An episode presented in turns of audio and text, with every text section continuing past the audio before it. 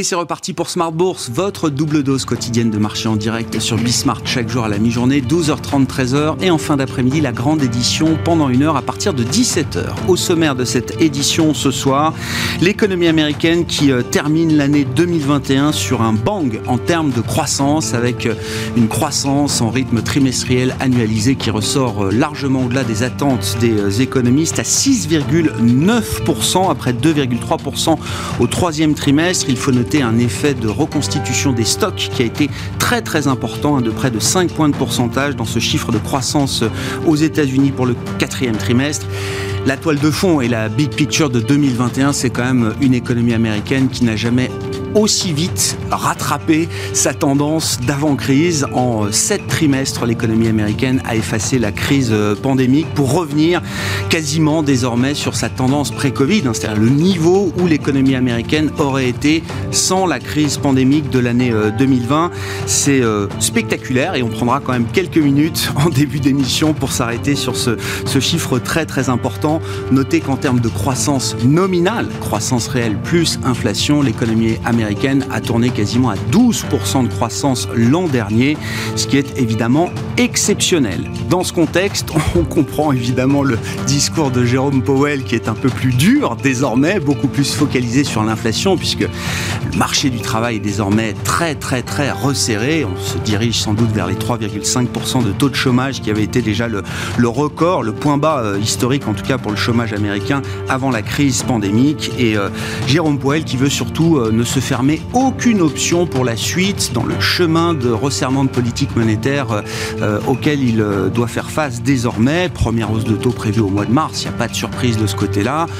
Les achats nets d'actifs vont s'arrêter également au début du, mois de mars. Pour la suite, le chemin est un peu plus flou et Jérôme Poel n'exclut rien au point que le marché considère désormais qu'il y aura peut-être jusqu'à 5 hausses de taux consécutives au cours de cette année 2022. Ce sera évidemment le grand sujet de débat avec nos invités de Planète Marché dans un instant. Et puis n'oublions pas la période de publication de résultats avec des poids lourds attendus. LVMH euh, publie ce soir. Apple publiera également après la clôture des marchés euh, américains. On a eu déjà d'excellentes euh, publications avec ST Micro ce matin. première société du CAC 40 a publié ses, ses résultats. Une exécution impeccable dans un, environnement de business évidemment ultra dynamique. Les prises de commandes du quatrième trimestre sont encore spectaculaires pour ST Micro qui euh, augmente encore un peu plus le cran de ses investissements. Les dépenses de CAPEX cette année se situeront autour de 3,5 milliards de dollars. Vous pourrez entendre en fin d'émission, dans le dernier quart d'heure, Jean-Marc Chéry, président du directeur de ST Micro, qui était avec nous à la mi-journée, pour commenter ses résultats et ses perspectives sur le front des, tensions en matière de, de chaîne de valeur dans l'industrie des semi-conducteurs. Il n'y a aucun signe de détente à ce stade.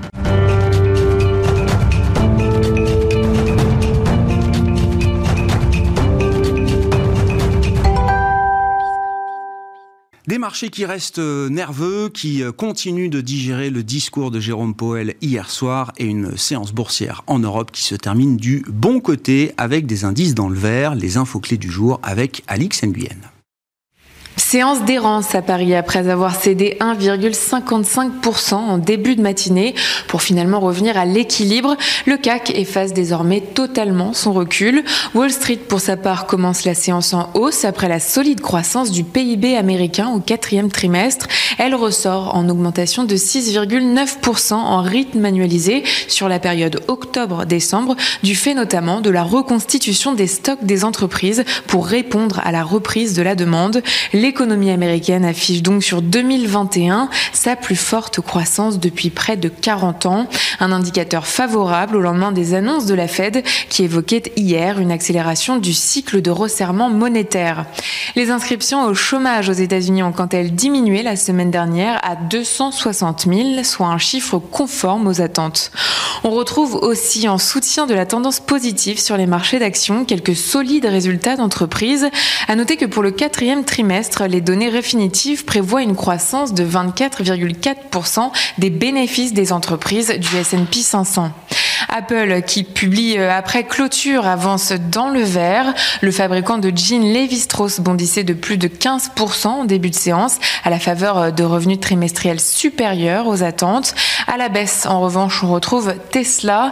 Cette année, si le constructeur anticipe une hausse de plus de 50% de ses livraisons de véhicules, il se trouve néanmoins pénalisé par ses prévisions euh, sur la poursuite des problèmes d'approvisionnement jusqu'en 2023.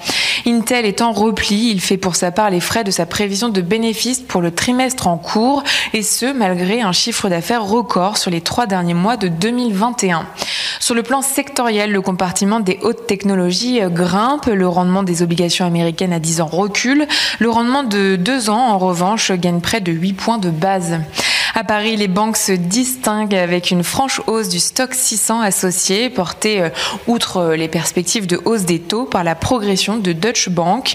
L'établissement a relevé ses prévisions après un quatrième trimestre supérieur aux attentes grâce à ses activités de banque d'investissement. Demain, la semaine s'achèvera sur une série d'indicateurs relatifs à la croissance en France et en Allemagne.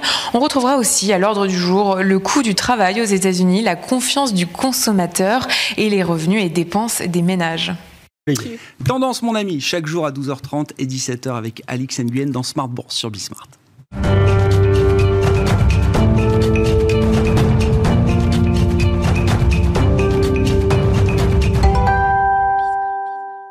trois invités avec nous chaque soir pour euh, décrypter les mouvements de la planète marché. Valérie Gastaldier est avec nous ce soir, stratégiste de Day by Day. Bonsoir Valérie. Bonsoir Grégoire. Nicolas Bro nous accompagne également. Bonsoir Nicolas. Merci d'être là. Vous êtes directeur général de Oudar Gestion et Olivier Ringard avec nous également ce soir. Bonsoir Olivier. Bonsoir. Ravi de vous retrouver. Vous êtes directeur des investissements de Neuflise OBC avec également une casquette d'économiste. Alors justement, euh, Olivier, on va, on va débattre ensemble de toutes les erreurs que Jérôme Poel a pu commettre dans sa vie, toutes les erreurs qu'il doit encore commettre et pourquoi il doit être le bouc émissaire de tous nos péchés et de tous les maux de la planète. Mais avant ça, quand même, je voulais qu'on dise un mot de la performance de l'économie américaine en, 2021. Je le disais, effacer une crise en sept trimestres de cette manière, ça n'est jamais arrivé dans l'histoire économique des États-Unis. Crise d'une nature particulière, certes, mais quand même près de 12% de croissance nominale en 2021, après une baisse de PIB. Alors, en nominal, hein, je rajoute l'inflation qui a été de 1% euh, en 2020. On revient à la tendance pré-Covid et même encore une fois en termes de PIB nominal, on est déjà au-delà de la tendance euh, pré-Covid. C'est évidemment spectaculaire. La question derrière, c'est est-ce que cette performance est avant tout, selon vous, euh, Olivier, liée à la, nature même de la crise C'est-à-dire l'effet stop and go de la pandémie, stop en 2020, go ou à peu près go en, 2021, donc avec des effets de distorsion du cycle très importants Ou est-ce qu'il y a aussi derrière la résultante de choix de politique économique et monétaire qui amènent l'économie américaine là où elle est aujourd'hui? Vous avez déjà répondu à la question. En fait, ce sont les deux. Ce sont les deux parce que euh, cette politique euh, d'arrêt de l'économie et de remise en, marche de l'économie n'a pas généré de destruction de capacité similaire à celle qu'on avait vécue, par exemple, dans le cycle précédent avec la grande crise financière de 2008-2009. Euh, Donc ça, c'est le premier élément. Et puis, deuxième élément, la réponse qui a été apportée par les autorités politiques et monétaires américaines est sans précédent. Hein. On va prendre quelques chiffres. Le bilan de la Banque centrale américaine est passé de 4 000 milliards de dollars à près de 9 000 milliards de dollars, donc une injection de liquidité qui a été euh, massive. Et sur le plan euh, budgétaire, on a eu de multiples plans euh, de relance pour plusieurs dizaines de points de PIB, bah, qui, in fine, hein, se traduit dans les chiffres économiques que nous avons. Et puis, élément supplémentaire, ce dynamisme de l'économie américaine, il se traduit également dans le marché de l'emploi, ce qui est d'ailleurs le sujet pour la Banque centrale américaine pour les mois à venir, à savoir que le marché de l'emploi aujourd'hui s'inscrit avec un taux de chômage qui est sous les 4%. Donc on est déjà sur les niveaux d'avant-crise. Et il n'a fallu que deux ans pour retrouver les niveaux d'avant-crise. Reprenons le cycle de 2008. Il avait fallu sept ans pour retrouver les niveaux d'avant-crise. Donc une performance incroyable de cette économie américaine qui repose donc sur ces deux piliers. Une politique de relance sans précédent et une crise très particulière euh, qui, in fine, euh, a sans doute euh, surpris également euh, les autorités monétaires et les autorités politiques qui ont peut-être relancé un peu trop. on y vient, on va faire le procès de Jérôme Poel, vous inquiétez pas. Non mais par rapport à la manière dont les crises précédentes ont été gérées, et notamment la grande crise euh, financière, est-ce que la manière dont on a, les États-Unis en tout cas, ont géré cette crise euh, pandémique, est-ce qu'elle nous met dans une situation, l'économie américaine, dans une situation plus favorable euh, il y a évidemment des conséquences, il y a des dommages collatéraux et on va parler de, l'inflation. Mais est-ce que vous préférez finalement cette situation à celle qui prévalait bien sur toute la, décennie euh, précédente en tant qu'économiste et en tant qu'investisseur? Vous savez déjà les économistes ils peuvent également faire pas mal d'erreurs, un peu comme les banquiers centraux potentiellement, mais euh, en fait c'est l'histoire qui va nous le dire. Et, les, trimestres à venir et les années à venir répondront, permettront de répondre à votre question. On répond jamais ex ante, on répond ex post. C'est toujours plus facile déjà d'apporter des réponses. Mais on va voir dans quel régime économique on se situe au cours des prochains, euh, des prochains trimestres. Évidemment, le fait qu'aujourd'hui on ait un taux de chômage euh, qui, qui ait retrouvé les niveaux d'avant-crise est extrêmement, euh, extrêmement favorable. C'est également le cas en Europe. Donc c'est une très bonne, ce sont des très bonnes nouvelles. Le point d'attention maintenant, c'est comment on sort de cette situation où on a sans doute mis un peu trop euh, d'argent euh, dans la euh, relance, comment on renormalise l'environnement dans lequel on est, comment on traite l'excès d'endettement que l'on a généré, comment on traite l'excès de création monétaire que l'on a généré. C'est que lorsqu'on aura apporté des réponses à ces deux questions, qu'on sera capable de dire c'était bien ou c'était pas bien. Qu'est-ce que vous retenez euh, du coup Olivier, je vous laisse la parole et puis bien sûr tout le monde euh, réagira ensuite, mais qu'est-ce que vous retenez du coup du plan de bataille que Jérôme Powell euh, a proposé hier? On retient trois choses. Euh, d'abord, le fait qu'il rappelle que la situation sur l'inflation a plutôt eu tendance à se détériorer encore par rapport au dernier comité de politique monétaire. Donc ça, c'est un, élément euh, euh, supplémentaire pour ceux qui n'ont pas encore compris que la Banque centrale américaine se concentrait dorénavant sur l'inflation. Donc ça, c'est le premier élément. deuxième, deuxième élément, on retient que la Banque centrale américaine, M. Powell, a laissé la porte ouverte à davantage de hausse de taux, en disant qu'il avait de larges marges de manœuvre sur euh, les taux euh, directeurs et qu'il fallait qu'il réduise son bilan. Donc d'une certaine manière, il a autorisé le marché à pricer, à anticiper davantage de euh, remontées de taux au cours de ces prochains trimestres. Puis la dernière chose qu'il a retenue, en tout cas qu'il a dit et que j'ai retenu, c'est qu'il faut être humble et agile. Donc humble parce qu'on est quand même dans une situation extraordinaire qu'on n'a jamais vécue euh, dans l'histoire économique euh, et financière. Donc il y a quand même beaucoup de scénarios qui sont euh, possibles pour les mois et les trimestres à venir. Et agile parce que la situation peut changer, je dirais pas du jour au lendemain, mais compte tenu du fait qu'il y ait plusieurs scénarios sur la table, on peut assez rapidement changer d'avis sur les perspectives, sur les perspectives qui se présentent et qui s'offrent à nous. Ça veut dire une fête beaucoup moins prédictible à ce stade? Ça à ce stade, non, parce que pour l'instant, l'idée, c'est de vraiment durcir la politique euh, monétaire, et il est très probable qu'il y ait au moins quatre hausses de taux directeur euh, cette année, mais plus tard, peut-être, avec justement cette politique de réduction du bilan. Valérie, qu'est-ce que vous retenez alors de la, séquence euh, Powell? Et de la manière dont le marché a réagi, parce que ça a bougé hier. Et ce qui est intéressant, c'est que ça n'a pas bougé sur le communiqué, qui était finalement à peu près en ligne avec ce que le marché attendait, mais c'est surtout la conférence de presse et le ton plus dur, jugé plus dur de Jérôme Poel à chacune des réponses aux questions qui lui étaient euh, posées, qui a fait bouger le marché, à commencer par le marché obligataire Alors, euh, donc je vais euh, continuer après ce qu'a dit Olivier. J'ai entendu la même chose. Et finalement, quand même, ce que je remarque, c'est que ça, il parle beaucoup, mais il ne fait toujours rien.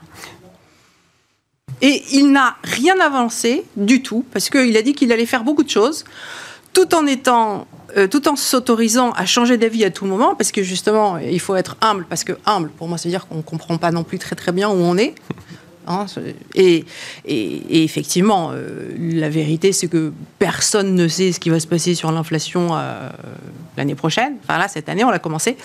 Euh, donc, on remarque qu'elle est très, à un niveau très élevé. Donc, on va s'en occuper parce que jusqu'à présent, on s'en occupait pas. Mais vous inquiétez pas, maintenant, on va s'en occuper. Mais comment? On ne sait pas. Au moment où on se parle, il continue d'acheter. Les, les, achats d'actifs nets continuent voilà.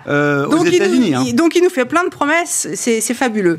Mais je trouve que c'est vraiment. Alors, je, trouve que c'était une très bonne approche euh, parce que finalement, il a fait remonter déjà les taux courts à un niveau qui lui permet maintenant de les remonter en se disant que ça va pas faire bouger puisque on a anticipé un niveau de, euh, je sais pas, on est sur 1,2 sur l'euro dollar, un truc comme ça, enfin à 1,2 sur, sur l'euro dollar L'euro dollar, le futur. Ah, le futur euro dollar. Oui, oui d'accord. Oui, oui. Trois mois, échéance lointaine, 2023, etc. Donc, effectivement, on a presque 5 hausses de taux qui sont dans le marché.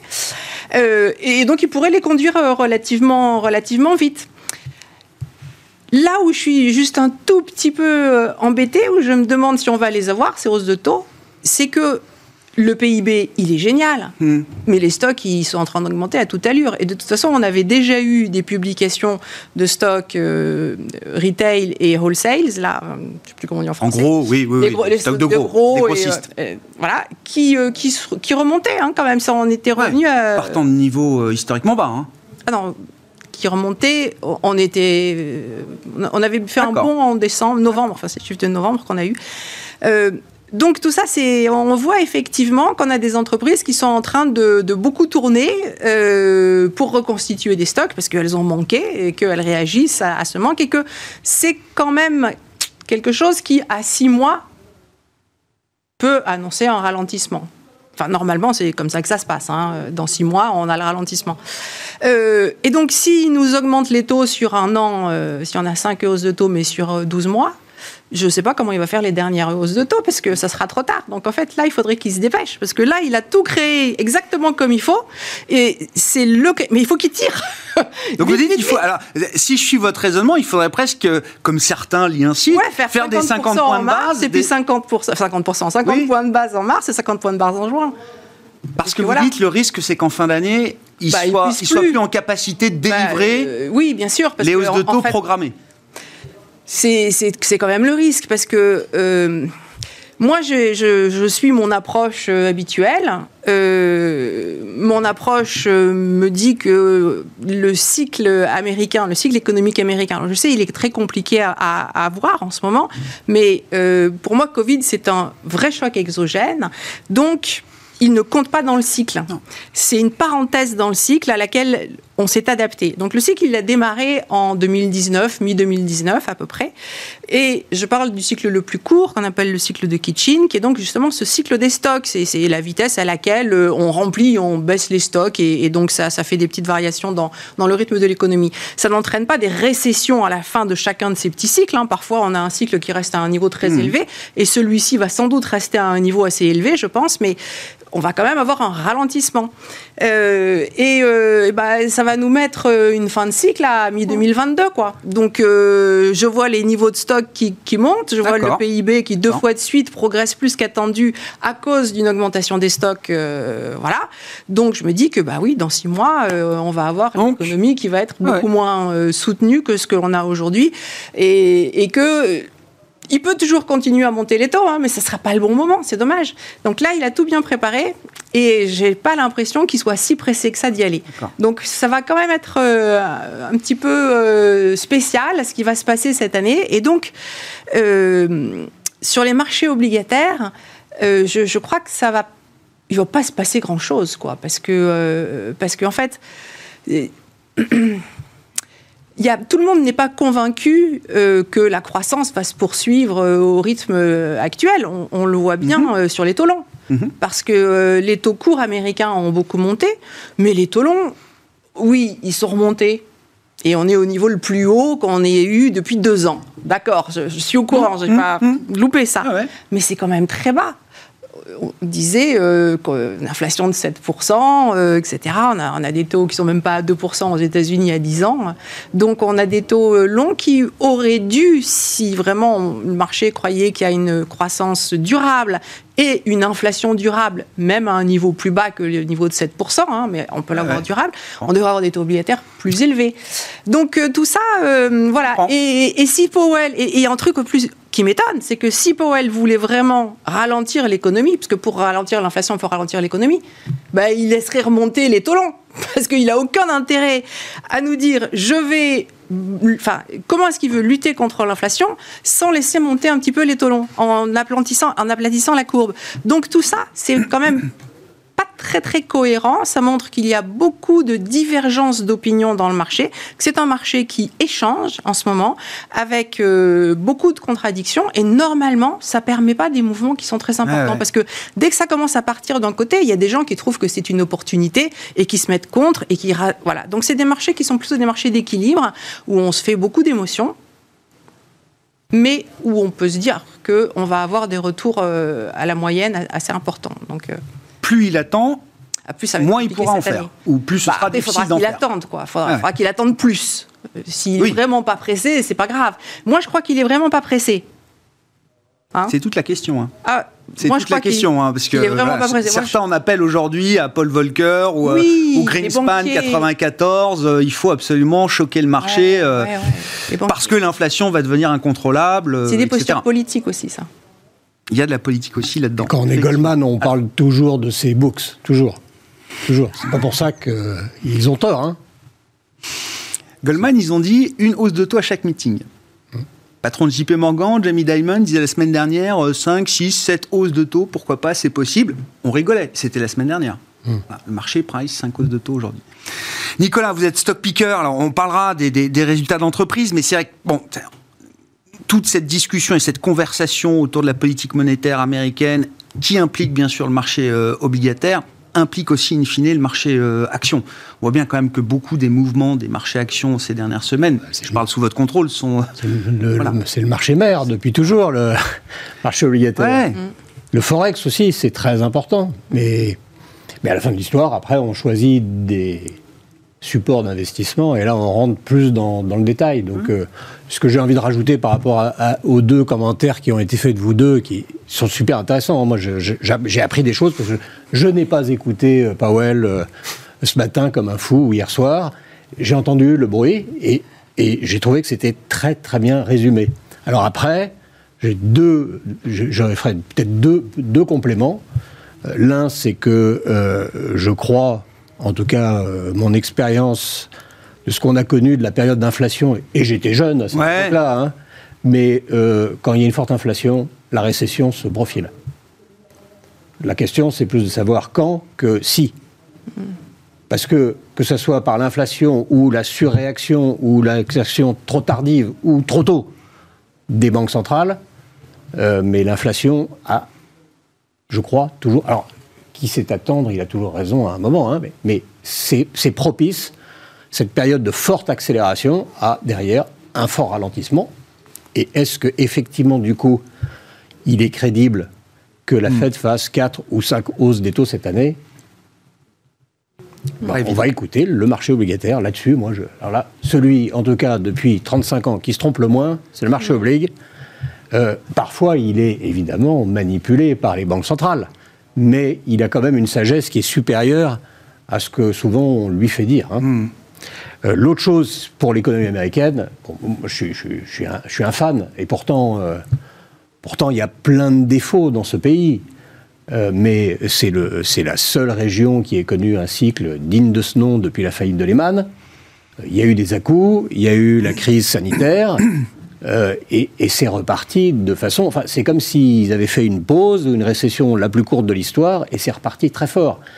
J'y vois le signe, avec un parti pris évidemment, d'une, de très culturel de l'économie américaine et des Américains de, de repartir. On repart de l'avant. Et pourtant, il y a des fractures majeures dans ce pays, mm. des fractures sociales, des fractures euh, raciales, euh, des fractures politiques, mais, mais, juste on ne se parle pas, on ne se mm. parle pas, on ne finit pas les repas, ça fait 12 ans que ça dure, depuis au moins 2010. Et néanmoins, néanmoins, bah, c'est ça tourne. C'est back to business, c'est euh, un principe de réalité, ça tourne, on, veut gagner sa vie, ça innove toujours. Alors après, il y a des tas de questions sur la façon dont l'innovation est valorisée. Hein. Là, on parle de marché financier, mais, mais les capitaux euh, sont drainés euh, de façon absolument spectaculaire et sans égale. Donc, ça ne veut pas dire que l'Amérique a gagné sa bagarre vis-à-vis de la Chine, mais ils jouent tous les deux dans une autre catégorie que nous, hmm. bien que l'Europe soit, et nous sommes européens, de nouveau relativement à la mode. Hein. On parle beaucoup trop peu de la Chine, mais il faut dire que là, tout le monde est d'accord pour dire ça ralentit et avant, alors je sais pas quoi, avant le, congrès au mois d'octobre, il se passera pas grand-chose. Mais c'est la Chine qui, convient aussi de regarder beaucoup, je crois. Hein. Mais on voit rien venir de nouveau. Hein. Enfin, notre euh, regard ne voit rien venir de nouveau. Mais... Ce que je trouve intéressant, et, évidemment, le marché obligataire a une, une, science que le marché action n'a peut-être pas. Je regarde effectivement la courbe 50-30 ans américaine. Le spread est au plus bas depuis 2019. C'est ce que vous disiez, Valérie, sur la croissance future. Pas là, tout de suite, aujourd'hui. On profite du 6,9% de croissance du quatrième trimestre aux États-Unis. Mais sur la croissance future, il y a quand même un signal assez médiocre. Quand je regarde le marché action, là, lendemain de, de FOMC, qu'est-ce qui monte? C'est les banques, pétrole et gaz, les trucs les plus cycliques, euh, partie euh, semi-conducteurs euh, emmenés par ST Micro, on pourra en parler, mais c'est toute cette partie du marché action très cyclique qui continue de surperformer en relatif et, d'avoir des performances d'ailleurs positives encore là sur les dernières semaines, quand la partie mmh. croissance défensive, ce qu'on a envie de jouer quand on se prépare en environnement de moindre croissance, eh ben, accuse des corrections à deux chiffres déjà. Donc, donc de tout ça naît, une, une, certaine confusion. mais... Où on voit midi à sa porte. Où, mais notre job est d'essayer de décrypter, euh, d'être humble, ça c'est bien de nous le rappeler. Mmh. Euh, on en a toujours besoin de toute façon. Euh, on se trompe, on fait des erreurs, et puis de garder une méthode garder une méthode, voilà. On est value, on est croissance, on est un peu des deux, mais garder une méthode. Parce que sinon, on se prend des tartes. Là, on est abonné aux tartes. Mm. On va se prendre des coups. Mais en jouant ces secteurs, vous dites quoi? Le, marché dans quelque chose de très court-termiste, très immédiat, et voit pas le coup d'après qui sera le retour à la croissance, il faut écouter, aux valeurs de croissance? Il faut écouter, et, il faut plus souvent écouter ceux avec qui on diverge mmh. euh, que ceux qui, euh, comme de bien entendu, bah, as bien raison, machin. Euh, donc non, c'est plus intéressant. Donc je ne sais pas répondre. Je sais, je sais pas répondre. Je sais répondre comment je souhaite que les portefeuilles de nos clients soit investi. Mais après, c'est une question d'horizon. On s'en fiche totalement de la réaction du matin, de l'après-midi ou de demain matin au discours de la Fed. Parce qu'en en fait, le discours de la Fed, euh, Grégoire, vous en avez parlé à combien d'émissions l'année dernière? Ce qui se passe aujourd'hui aurait pu se parler au moment de Jackson Hole. On aurait pu se parler à la réunion de rentrée de septembre. S'il y a un truc qui est télégraphié, les gars, c'est que la Fed va normaliser. Alors après, on peut passer beaucoup d'heures à savoir si c'est 4 jusqu'à 1% ou 5 jusqu'à 1,25. Excusez-moi, je m'en fous. Je m'en fous. Ce qui compte, c'est qu'il y ait un pilote dans l'avion et que euh, à un moment donné, les choses rentrent dans une forme de normalité. Alors, se dire, on s'en fout, c'est pas sérieux de parler comme ça. Mais, mais quand on ne sait pas dire ce que j'en fais de tout ça, alors c'est secondaire. En, attendant, ça va rester un sujet, et évidemment qu'il faut l'écouter. Hmm. Mais moi, je ne sais pas dire si c'est bien ou pas, et qu'est-ce qu'il faut faire. Avec des taux longs à 1,85 et à 2%, j'ai plutôt envie d'acheter de la dette américaine, parce qu'au moins, eux, ils auront fait le job. Et comme d'habitude aux États-Unis, on aura eu un cycle, et on aura, et on aura arrêté d'investir, d'augmenter le bilan et remonter les taux. On aura fait le job, plus qu'en Europe. Valérie, sur la partie action, là, je vous voyais euh, réagir. Pourquoi la value cyclique tient encore aussi bien alors que, vous le disiez vous-même, le marché obligataire commence à envoyer des signaux d'affaiblissement de, de, bah, Le marché obligataire, euh il n'est pas non plus super clair dans la mesure où il a fait... Il ne faut quand même pas oublier que entre euh, mi-décembre... quand je suis venu vous voir mi-décembre, je n'étais pas très optimiste pour le mm. début d'année. Je me disais, bah, il y a quand même un truc que tout le monde oublie, c'est que les taux vont monter, on a un risque de pontification. Mais, en fait, je pensais que la pontification allait quand même avant tout venir des États-Unis. bah non, c'est en Europe que ça a pontifié ah. de, ouf en Europe. Parce qu'on est au plus haut de la pontification euh, depuis deux, ans, trois ans. Avec le 10 ans allemand à zéro, vous dites, on a, la courbe n'a jamais été aussi euh, pentue. Euh, la courbe n'a jamais été aussi pentue en Allemagne, alors que pendant la même période, les États-Unis, ils ont aplati leur courbe. où est la croissance? Enfin, je la croissance, elle a ralenti en décembre et a priori aussi en janvier en Europe. Oui. Novembre, décembre, janvier en Europe, on sait que ça ralentit. Aux États-Unis, nous sortons un GDP à 6,9 alors qu'on attendait 5,5, euh, 5,7.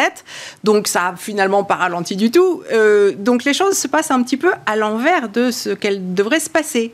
Parce que, en plus, en même temps, les taux américains courts ont monté et les taux européens courts, ils ont baissé. Enfin bon, tout s'est passé à l'opposé de ce que l'on, euh, à l'opposé des, des, grands mouvements long terme que l'on perçoit hein, quand même. Donc, qu'est-ce qui peut justifier ces mouvements-là? En fait, c'est des ajustements de position de gens qui ont été pris à contre-pied. Enfin, moi, je vois difficilement. C'est positionnement et flux, quoi. Positionnement et flux. C'est-à-dire que, euh, bah, euh, on joue un scénario, puis après on en joue un autre, et comme euh, disait Nicolas, c'est un marché depuis septembre, peut-être septembre-octobre, où en fait toutes les fins de mois, pouf, vous avez les renversements de style. Un mois, il faut être value, le mois suivant, il faut être croissance. Donc, si on change son fusil d'épaule tous les mois, c'est pas le double WAMI, c'est le triple, le quadruple WAMI. C'est, enfin, voilà, tous les mois, vous encaissez moins 5 et vous ressignez pour moins 5 le mois suivant. Bon, là, ce mois-ci, c'est moins 10 même. Mais euh, non, moi, je pense qu'il faut quand même faire euh, attention parce que justement, les marchés obligataires, étant donné qu'ils nous font la danse du ventre, ils restent sur place hein, quand ils font la danse du ventre. Les marchés actions, là, ils sont partis à toute allure dans un sens mais ils ne regardent pas que le marché obligataire, il ne bouge pas dans le même sens que. Donc là, on arrive 31 janvier, pouf, 2 février, on fait demi-tour. Et, donc, c'est quoi là dans les tendances que je décrivais qui sont en risque sur le bah, marché action euh, D'accord. Moi, je pense que pour vous, c'est fini là. Il y, a, un moment. Ben, c'est fini. En fait, ça dépend de l'horizon de temps. Parce que, vous savez, moi... Le marché action est en retard, là, vous dites, en, continuant de, de, de, le porter... marché action, il a... Ces secteurs-là. Bon, Les Rapidement, Valérie. Hein. oui, il a écouté les journalistes qui lui ont dit hier Oh, les taux ont monté parce que euh, il est super hawkish. Donc, ils ont on achète euh, des valeurs value. Ah. Voilà. Bon, mais regardez le marché. Les taux, ils sont plus bas qu'ils ne l'étaient avant que euh, Powell parle. Donc, en fait, les marchés obligataires, ils sont passés à autre chose et marchés actions, ils n'ont pas encore remarqué que les marchés obligataires. Voilà, moi je pense que c'est un petit peu ça qui s'est euh, passé. C'est souvent comme ça. On se précipite et on est plutôt en train de faire euh, la capitulation. Euh. D'accord. Le trade value over growth, le trade value over growth est en train de s'épuiser. Si, si on regarde à, un an ou deux ans, ça nous est complètement égal tout ça. Hein, parler d'autres choses. Mais là, je vous. Ouais, mais le court, terme. est intéressant. Voilà. On va dire ça comme ça euh, pour aujourd'hui. C'est du court terme. Pardon, Nicolas et vrai, Olivier. C'est vrai qu'on regarde, dans les trucs qu'on regarde, on regarde notamment dans nos fonds, le truc tout simple. Chaque mois, un arrêt sur image. Hum. Contributeur à la performance, positif. Détracteur, hum. négatif. Hum. C'est une caricature. Il y a des exceptions. Mais depuis que les vaccins ont été annoncés début novembre 2020, c'est l'un, l'autre. L'un, l'autre. On a eu 3, 4, 5 grandes rotations de style. L'un, l'autre, un peu des deux, l'un, l'autre. C'est, c'est comme ces trucs risk-on, risk-off, machin. C'est pas très intéressant quand même. Hein. Non, Alors, bien ce qui est bien, c'est que, pardon, c'est que l'année dernière, tout le monde était plutôt content. On évalue, on, est, on retrouve euh, le retour à la vie. Oui. la croissance, si on n'a pas craqué, bah, ça a été bien toute l'année et ça a terminé très bien. Ça a terminé trop bien. Allez, j'aime ça, moi, la croissance. Mais ça a terminé trop bien. Pourquoi ça montait en décembre? Mais personne ne le sait. Mmh.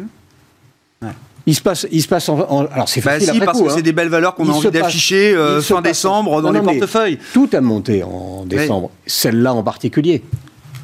Olivier stratégie d'investissement Enfin, déjà, comment vous comprenez effectivement Est-ce que le marché action est, a un coup de retard euh, sur, euh, sur le marché obligataire euh, Encore une fois, hein, c'est quand même des secteurs très... Alors, qui ont été des grands gagnants de 2021 Banque, pétrole et gaz, on les a vus sur le devant de l'affiche en Europe quand même en, 2021. oui, en Europe. Ils le sont encore depuis le début de l'année et encore aujourd'hui euh, sur euh, cette séance euh, si, on, si on élargit un peu l'horizon d'observation, en fait, ce que l'on voit, c'est 2018, 2019, 2020, on a une très forte surperformance de la croissance par rapport à la value. 2021, on a la croissance et la value qui font peu ou prou la même chose sur l'ensemble de l'année. Donc ça, c'est quand même un changement assez important, même si ça varie tous les mois. C'est quand même sur l'année 2021 la première année où la value fait des performances à peu près comparables à la croissance. Et se pose évidemment la question donc du coup d'après. Est-ce qu'on revient dans le monde où la croissance resurperforme comme avant la crise Covid, ou si au contraire on change de modèle et c'est la value qui commence à surperformer de manière durable euh, les euh, valeurs de euh, croissance? Pour répondre à ces questions, il faut qu'on essaye de regarder un peu les fondamentaux. Donc les fondamentaux macro alors j'ai un biais économiste, donc je parle du top-down et j'arrive au bottom-up. C'est quoi? C'est 2020, très forte croissance, très forte inflation, très politique monétaire accommodante, très accommodante. Donc, à la limite, ces trois variables sont très favorables aussi bien pour les valeurs de croissance que pour les valeurs value. 2000, c'était 2021. 2021, d'accord, 2021. on vous suit. 2022, c'est quoi? C'est ralentissement de la croissance, ralentissement de l'inflation, mais inflation persistante, et durcissement, a priori, assez significatif de la part de la Banque centrale américaine. Et je ne pense pas que la Banque centrale américaine ne sait pas ce qu'elle va faire. Je pense qu'en fait, elle a un problème, c'est qu'elle est plutôt en retard.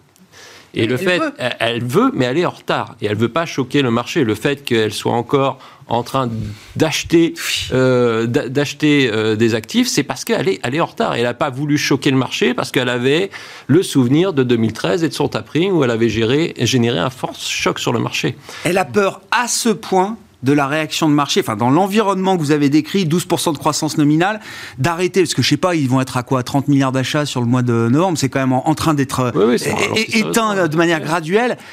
Oui, mais ça aurait été un choc trop violent de dire euh, hier soir, ben, on va arrêter un tout petit peu plus vite que prévu. Ça devait s'arrêter en mars, ça s'arrêtera à la, prochaine semaine. Elle a communiqué, elle a communiqué je pense qu'elle ne veut pas reproduire 2013 et elle ne veut pas également reproduire 1994. Donc elle, craint toujours le choc, euh, le, choc obligataire qui aura des conséquences trop puissantes pour euh, l'économie. Mais si on revient donc à notre triptyque, c'est ralentissement de la croissance, persistance de l'inflation et euh, durcissement monétaire. Donc ça, c'est un triptyque qui peut justifier d'avoir à minima un bon équilibre entre euh, les valeurs de croissance et, la value. Parce que les valeurs de croissance, on sait que ça peut quand même souffrir sur l'aspect valorisation, et la value, ça peut, ça peut bénéficier sur l'aspect persistance de l'inflation. Donc il se passe quand même des choses, et pour notre part, en termes de stratégie d'investissement, ce que l'on considère, c'est deux choses. D'abord qu'il faut euh, continuer à privilégier la classe d'actifs actions, mais moins que l'année dernière tout en ayant bien à l'esprit que l'année 2022 est une année volatile, parce que le durcissement monétaire est quand même un élément assez important euh, de notre environnement. Et puis deuxièmement, il faut avoir des portefeuilles extrêmement bien euh, équilibrés et bien mmh, diversifiés ah entre les différentes régions et les différents secteurs. Je vois que vous acquiescez, euh, Valérie. je suis tout à fait d'accord avec vous. Il faut passer à travers ça sur le long terme. Mais sur le court terme, on va avoir ça pendant toute l'année très mmh. fréquemment, ah je pense. et au total, ça va, il faut avoir justement quelque chose d'équilibré pour passer euh, à travers les gouttes. Euh, c'est pas une année euh, tout, tout, croissance ou tout value. Hmm, sans doute pas. Sans doute pas. Je suis d'accord. Euh, c'est juste, on était, on parlait pas du même horizon de temps. Ouais, ouais non, mais c'est intéressant. On voit bien que la discussion permet de converger. Euh, sur les résultats d'entreprise, euh, Nicolas. Je sais pas, il y, a un petit mot à dire quand même de ST Micro. Là, on pourra écouter Jean-Marc Chéry euh, juste après vous dans, dans, une dizaine de minutes. Bon, moi, je suis toujours impressionné. L'exécution est impeccable. Alors, l'environnement de business est démentiel, bien sûr, mais bon, déjà, l'exécution de Jean-Marc Chéry était impeccable avant la crise dans les MIC. Il faut que vos téléspectateurs l'écoutent parce qu'il va en parler beaucoup mieux que moi. Hein. Oui, non, mais vous, en tant qu'investisseur, vous vous accompagnez. C'est une tendance. je note, c'est qu'ST Micro, qui était un, un animal qui a été longtemps euh, cyclique euh, dans sa séquence de résultats et dans son comportement boursier, a indiscutablement gagné en exécution. Il y a un truc dans le même genre, euh, c'est Soitec. Eux, ils ont failli mourir. Donc, c'est depuis quelques années assez impressionnant. Et ça m'inspire d'ailleurs plus que ST Micro, comme positionnement. Hein, comme positionnement euh, plus, en amont encore. Plus hein. acteurs de niche. Et... plaques de silicium sur isolant de, de ST Micro. Hein. Et puis, attendez, c'est intéressant ST Micro parce que l'exécution est impeccable, sauf que visiblement, il y a quand même un gros sujet de tension euh, au plus haut niveau de l'entreprise. Oui, chez Soitec. J'ai dit quoi? Oui, chez, chez Sur les semis, euh, ah. on est dans une forme de, je ne sais pas si c'est approprié de dire ça, mais de super cycle. Ah oui. D'où ça fait un moment, à à tort, plutôt à tort, hein, qu'on se concentre sur quelques noms et dont ST ne fait pas partie. Parce que, évidemment, on, se méfie de, sa dimension cyclique, de certains facteurs de risque, euh, dépendance à Apple, des, sujets comme ça. Euh, donc on est plus à SML, mais évidemment, tout ça a énormément monté. Et euh, s'il y a un segment qui est entre les deux, qui était value, qui est devenu growth, qui est redevenu value, qui redevient growth, ça, tout ça, il y a de la place pour la conso telle qu'elle s'exprime depuis quelques semaines. Hein. Mmh. Bah, ST Micro, ça vient de 46, c'est passé sous les 40. Il faut, toujours, regarder TSMC et Samsung, toujours. toujours. C'est eux qui mènent le bal hein, des semi-conducteurs. Euh, et puis quelques Américains dans, dans, des segments de, à forte valeur ajoutée. Alors, s'agissant de Soitec, on est sur un sujet de gouvernance. Ouais. Euh, on avait vu venir on Pas du tout. pas du tout. C'est une erreur. Donc c'est un, un, un, déficit de, de connaissance. De... Parce que la gouvernance, c'est pas simplement euh, un CEO qui, qui, qui, est, qui, est, très brillant, qui est fait mais qui, nous a euh, séduit. Nous, investisseurs, les analystes et les investisseurs, par une exécution, un positionnement, une vision, une exécution impeccable. Mais la gouvernance, c'est aussi un conseil d'administration. Et euh, n'étant pas dans la confidence, ne l'ayant pas vu venir, ah un comité exécutif qui se rebelle contre son conseil d'administration, c'est très rare et c'est grave. Ben Donc évidemment, on, peut, on ne peut que craindre que les talents qui sont en charge d'exécuter la stratégie qui est de qualité disparaissent. disparaissent. Eh c'est un risque. Donc c'est une prime de risque qui doit augmenter. En revanche, un conseil d'administration qui fait son job à déterminer qu'une échéance d'âge pour un CEO, mmh. c'est une échéance d'âge. Ah, le départ de Paul Boudre était prévu, hein la fin du mandat, elle était programmée. Il eût pu être renouvelé, ça arrive tellement souvent. dans hein, l'application du code AFEP-MEDEF, mais là on se prépare tous pour voter aux assemblées générales quand même dans 3-4 mois. Il y a un moment, il faut que ça s'applique au maximum, hmm. pas que pour les autres. Et donc je suis désolé, ce conseil, il me semble légitime.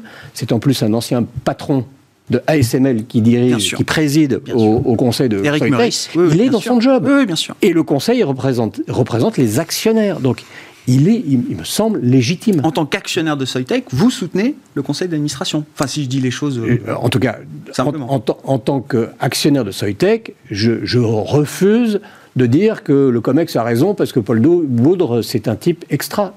C'est vrai. Mais le conseil est dans son rôle. Et c'est pour ça que les dissociations de fonctions entre CEO et chairman, c'est pas juste un truc tarte à la crème comme c'est considéré. C'est très important. On va avoir Valéo, là. Aujourd'hui, on a. Voilà, Christophe Perria arrive, il va faire son plan de marche stratégique. Enfin, Jacques Aschenbrois n'est que chairman. C'est important, ça va continuer. On a eu ça chez Veolia il y a quelques. quelques la semaine dernière. C'est bien. C'est important pour nos clients qui sont ont besoin de se sentir avec des intérêts alignés des actionnaires et du conseil avec leurs propres intérêts. Très important. Dans les petits sujets ESG, euh, e je voulais bien vous entendre sur euh, Orpea, euh, Nicolas. Bon, on, a connu la valeur comme étant une darling, c'était au milieu de la dernière décennie. Hein, les années 2010, 2015, 16 ont été des années extraordinaires pour, pour Orpea. Bon, controverse majeure qui, qui explose comme ça. Alors bon, sur le sujet Orpea spécifique, je ne sais pas s'il y a des commentaires particuliers à faire. Moi, ce qui m'intéresse, c'est la question de, de, de, de la promesse originelle de l'ESG. C'est-à-dire qui était quand même de dire l'ESG, c'est un filtre d'analyse extra-financière qui vous permet justement d'anticiper, de gérer le, risque de ce type de, controverse. Visiblement, la note ESG de Orpea, en tout cas chez les grands fournisseurs de notation type MSCI, beaucoup de l'industrie de la gestion d'actifs est abonnée à MSCI pour les ratings ESG, la note était excellente au point qu'elle ne suggérait pas un risque possible de controverse de cette ampleur. Vous, n'allez pas m'entraîner sur le terrain de on va allumer l'agence de notation. Alors là, franchement, désolé, mais l'ESG, nous sommes à la V1 de l'ESG. Donc, je suis désolé, mais des cas comme ça, il y en a toutes les semaines, et c'est pas pour ça que les titres euh, se cassent la figure et que le patron est convoqué. Non, mais c'est n'importe quoi par le ministre. Des... Mais de quoi se mêle-t-il? On fait de la politique en période présidentielle. Je parle ça pas ne nous là-dessus, euh, Nicolas. c'est un blast médiatique un... que l'investisseur se prend en pleine figure. C'est justement bien ou pas bien, j'en sais rien. J'en reviens à la bourse s'ajoute à des sujets qui étaient identifiés. Enfin, la maltraitance. Euh, Monsieur Dostuy euh, s'en souvient il y a encore 20 ans ou 25 ans. On a participé à ces introductions en bourse. C'est pas nouveau. Là, le fait que se superpose à ces sujets euh, qualitatifs ou de, du traitement de la santé, la santé des seniors, c'est pas nouveau que ça soit des domaines ultra sensibles. Hum. Mais là, se superposent deux choses un risque politique alors ça, c'est absolument nauséabond. Euh, donc il faut, il, faut, rien que pour ça, il faut être à l'écart. Hein. Parce qu'on en fait un, cas qu'on montre à l'opinion publique. Enfin, c'est à peine supportable. Et deux, euh, il y a un vrai sujet euh, au niveau des équilibres financiers, parce que ces groupes-là sont endettés. Alors, la musique, depuis 5 ans, on dit il y a 8 milliards de dettes, 8 milliards 8 de dettes, mais dormez tranquille, c'est l'actif immobilier. l'immobilier, bien sûr. Et c'est l'actif immobilier d'EHPAD, de maisons d'entraide. Donc c'est le seul qui n'a pas été bousculé par, euh, contrairement au commercial. Euh, c'est une croyance, ça, qui n'est peut-être pas aussi solide que ça, vous dites. Quand, on tombe chez Corian, c'est pas différent. 3 milliards de capi et 9 milliards de dettes, il y a un moment où les bailleurs ou les prêteurs vont peut-être dire Oula, mais la bourse, c'est peut-être des choses qu'on n'a pas vues, il va falloir faire une augmentation de capital. Je ne sais pas si c'est un risque. Mm. Je pose la question. Mm. Mais voilà, on, est rentré dans une, histoire qui est différente concernant ces deux titres-là, rien que là-dessus, qui vont rester. Hein. Ça va rester des mois, ça. Euh, commentaire, une réflexion, encore une fois, sur l'aspect ESG, euh, l'idée que ce filtre ESG, ces notations ESG, alors, soit on les produit en interne, soit on les achète effectivement à des, fournisseurs était la garantie justement de pouvoir éviter ce, genre de, de controverse. Bon, ça n'a pas marché. Est-ce que c'est euh, l'arbre qui cache la forêt? Est-ce que c'est une exception? Comment vous regardez ce, sujet euh, industriel, euh, Olivier? Je vais faire l'analogie avec les agences de notation de, crédit. En fait, on se, rappelle des crises de 2000, des crises de. Donc, je crois de mémoire, c'était Enron mm. en 2001, sur les agences de notation Standard Poor's Moody's.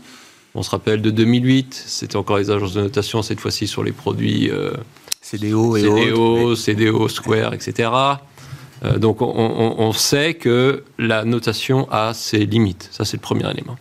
Deuxième élément, on sait que on appuie toujours là où l'agence s'est trompée. Et on n'appuie pas nécessairement et on ne reconnaît pas que dans 90% des cas, elle a quand même fait euh, son travail correctement. Et puis le troisième élément, c'est que ces notations sont des filtres. C'est un premier filtre. Ça nécessite derrière, euh, de la part des équipes de gestion, de euh, travailler, de faire un travail supplémentaire euh, d'analyse qualitative, d'échange avec les équipes de management, etc., qui permettent, in fine, aux équipes de gestion de prendre leurs décisions sur les titres. Hmm. Donc, je, voilà un peu les trois commentaires que j'apporterai. Valérie, je sais que vous n'êtes pas une, ah non, non, grosse supportrice de la, mode ESG, c'est comme ça que vous le voyez en bah, tout cas. Oui, pour le moment, effectivement, c'est V1. Quoi. Donc, mais surtout, ce que je, c'est un problème de certification, de façon générale, de notation ou de certification. Pour savoir ce genre de choses, il faudrait envoyer les analystes dans les maisons de retraite et qu'ils puissent parler à des patients et tout, c'est pas le métier des financiers. Enfin, on peut pas demander non plus aux financiers euh, mm. et aux agences de notation d'aller jusque là dans le détail. C'est a priori, c'est pas leur job. Mais, mais nous qui avons euh, une, une, une, approche historiquement financière, alors business model, mais financière, c'est pas c'est pas infaillible. Hein. C'est à nous de faire le job. Hein. C'est ce que, exactement ce que dit Olivier. Derrière, c'est à nous. Ce sont des éléments d'appréciation. C'est à nous de faire notre job jusqu'au bout. Et puis on apprend. On apprend, hein. Normalement, on doit avoir moins de clients dans ces sociétés-là, donc on va voir que le chiffre d'affaires croît moins vite que celui des concurrents, et c'est comme ça que le financier doit faire remonter le fait que peut-être que les gens ne sont pas assez bien traités. Mais on s'arrêtera là pour ce soir. Merci à vous trois d'avoir été les invités de Planète Marché dans Smart Bourse sur Bismart.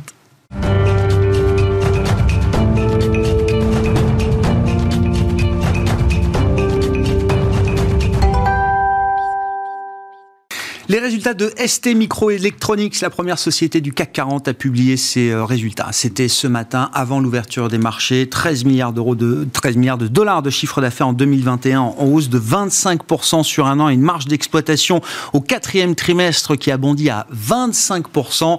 Écoutez sur euh, ces chiffres les commentaires, les remarques et les perspectives que nous offrait Jean-Marc Chéry, notre invité à 12h30 euh, aujourd'hui, le président du directoire et directeur général de ST Microelectronics.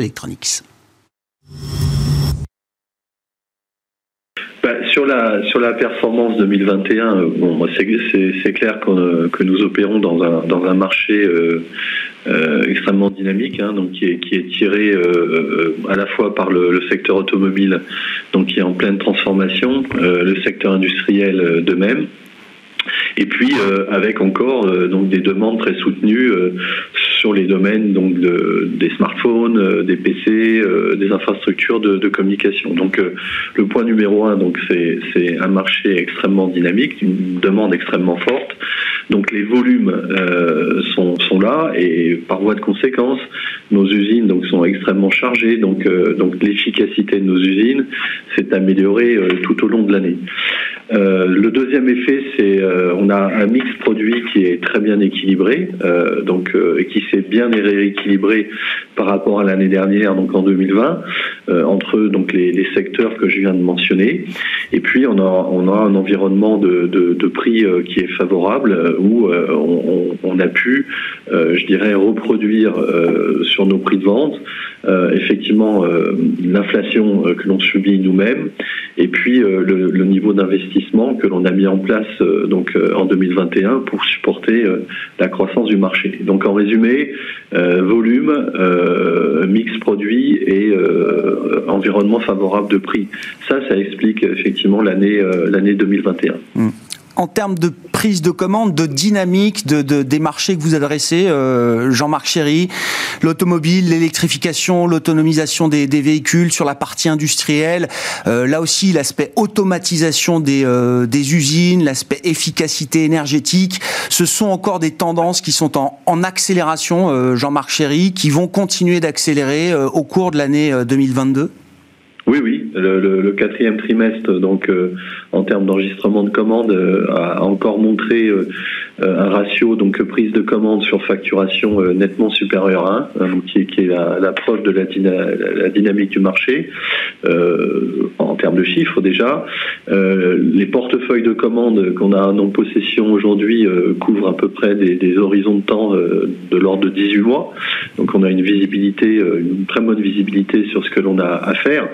Bon, après, de façon plus importante, euh, encore une fois, euh, l'automobile est en train d'avoir à faire face à une transformation jamais connue. La, le passage de, la transmission sur base de moteur thermique à, base de moteur électrique. Euh, qui, qui, demande beaucoup plus de composants électroniques pour pouvoir le faire.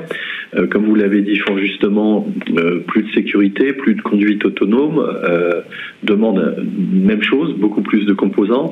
Le changement des, des architectures des véhicules aussi, parce que si vous pouvez, pouvez mettre à jour par software de façon simple les véhicules, vous devez changer l'architecture hein, pour qu'elle soit moins fragmentée. Bon, tout ça ne, ne, ne fait qu'appel à beaucoup plus de composants. Et on a une tendance très similaire sur le, sur le secteur industriel. Donc on a une réalité par les chiffres, mais, mais, de façon plus importante, on a une réalité qui est portée par des transformations qui sont structurelles et qui vont durer sur plusieurs années. Sur la partie smartphone, euh, équipement électronique personnel, euh, Jean-Marc Chéry, est-ce que euh, l'adoption, est-ce que vous diriez que l'adoption de la 5G a vraiment commencé en 2021 oui, puisque c'est elle qui a tiré en fait le, le retour du, smartphone euh, en croissance, hein, puisque en 2021 il y a eu à peu près 3% de croissance en plus euh, du nombre de smartphones. Euh, on pense qu'il y en aura de l'ordre de 6 à 7% en 2022, et effectivement, ce qui tire, ce qui tire le marché, c'est le déploiement de la 5G et donc le nombre d'équipements qui sont compatibles 5G. Bon, et à côté de ça, il y a effectivement tous les accessoires Hein, qui tournent autour du smartphone, hein, les montres intelligentes, les, les, euh, les écouteurs, euh, je dirais réducteurs de bruit, etc.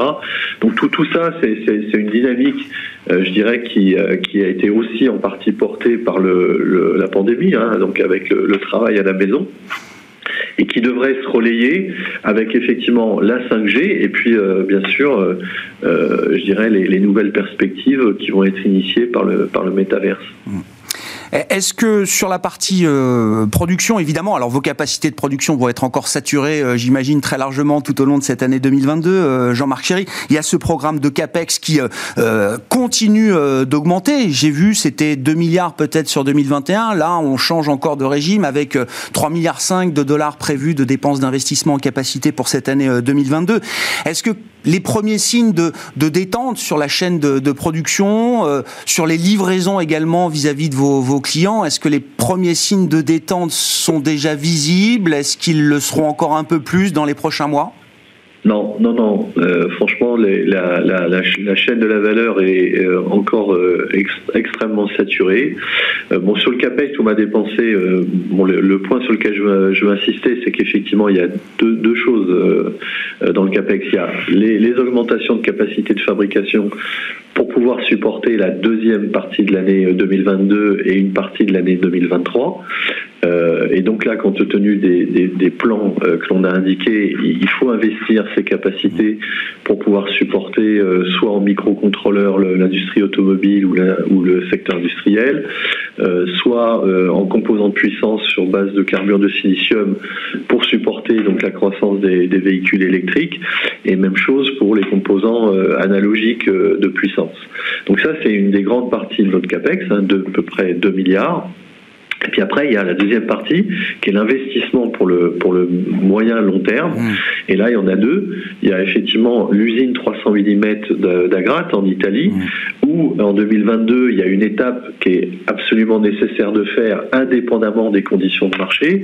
C'est la mise en place de la, de la première ligne euh, d'industrialisation avec les, les, les, premiers équipements euh, complets et, et, la qualification des technologies euh, qui vont vous permettre de supporter votre croissance sur les années 2023 et au-delà. Bon, et en 2022, bah, il y a un, investissement euh, très important qu'il faut faire pour pouvoir mettre en place cette, cette ligne de fabrication sans générer de revenus en 2022. Hein. donc ça permettra de générer des revenus en 23, 24, 25, 26. Bon, et puis l'autre partie, c'est le carbure de silicium. Donc on a dit, euh, on a toujours dit depuis euh, maintenant 2-3 ans euh, qu'on voulait avoir une indépendance stratégique sur une partie de notre approvisionnement en carbure de silicium.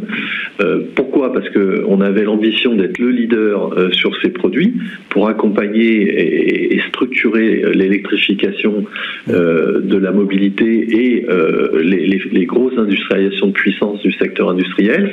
Mais pour le faire en améliorant continuellement les, technologies, euh, en faisant de l'innovation, en, baissant les coûts, on a besoin, euh, euh, on pense, d'être indépendant partiellement sur le matériau de base.